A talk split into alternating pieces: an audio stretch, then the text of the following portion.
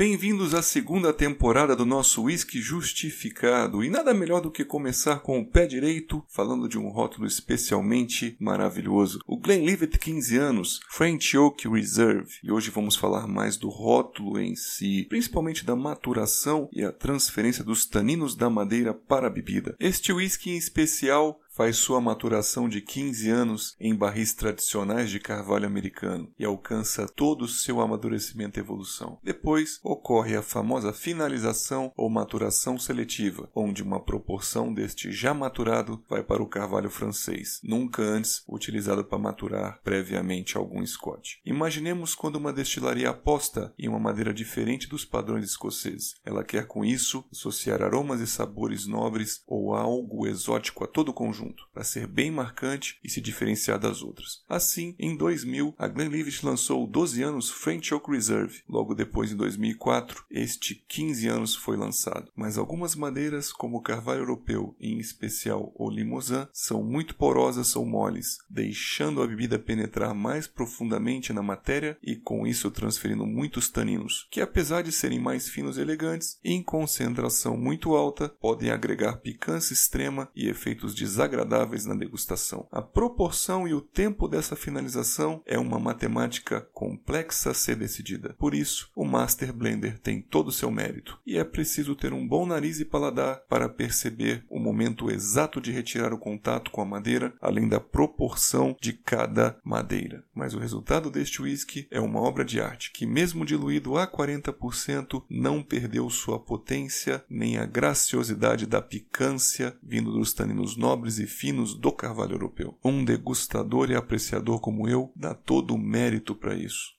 Jim Murray deu uma notaça de 93 pontos para ele e nós 4 de um total de 5. Seu aspecto geral seria um whisky frutado e aveludado com textura apimentada muito nobre. Justificando a fase nasal, temos um floral e frutado de peras em caldas, frutas brancas cozidas, notas cítricas e vegetais que lembram cana-de-açúcar, outras mais amargas como torange e grapefruit, frutas secas de damascos e uvas passas brancas. Notas da madeira surgem, ela é muito aromática, compondo nobreza e aveludamento com potente baunilha e lembra bastante a casca de canela bem seca. São perceptíveis toques herbáceos dos terpenos que são calmantes e mentolados. A evolução em taça com o tempo também pode ser acelerada com gotinhas de água, começam a ser visíveis os caramelos tostas baixas e amanteigadas e lembram um mel cristalizado, além de caramelos de tostas altas, mais amargas como toffee. Existe um toque amendoado e notas de avelãs com algo terral. E o álcool não é visível e se esconde atrás da picância muito gostosa. Em boca, o corpo é médio e a correspondência muito grande à fase nasal. Temos boa salivação e presença em todo todo o palato. Os taninos são presentes, bem arredondados e aveludados, sem aquelas notas amargas e impregnantes da base da língua, além de trazerem uma sensação umami que gera salivação e potencializa a percepção de outros sabores, principalmente os frutados e da madeira. A persistência gustativa é alta, com residual de língua enceirado. O retroolfato é frutado e floral, com aquele apimentado quente surgindo no retrogosto e após a deglutição, toffee e baunilha baunilha são visíveis entre as degustações. Então, meus amigos, este foi a abertura da segunda temporada, trazendo este whisky maravilhoso que é o Glenlivet 15 anos, um trabalho de elite do Master Blender, trazendo pra gente notas muito diferentes do carvalho europeu francês, o Limousin. Espero que vocês tenham gostado. A gente está sempre no Instagram para eventuais dúvidas e lembramos que tem o site blog whiskyjustificado.com.br e lá você pode ver todas as notas de degustação por escrito. Foi um prazer estar com vocês e nos vemos mais neste ano que acaba de começar.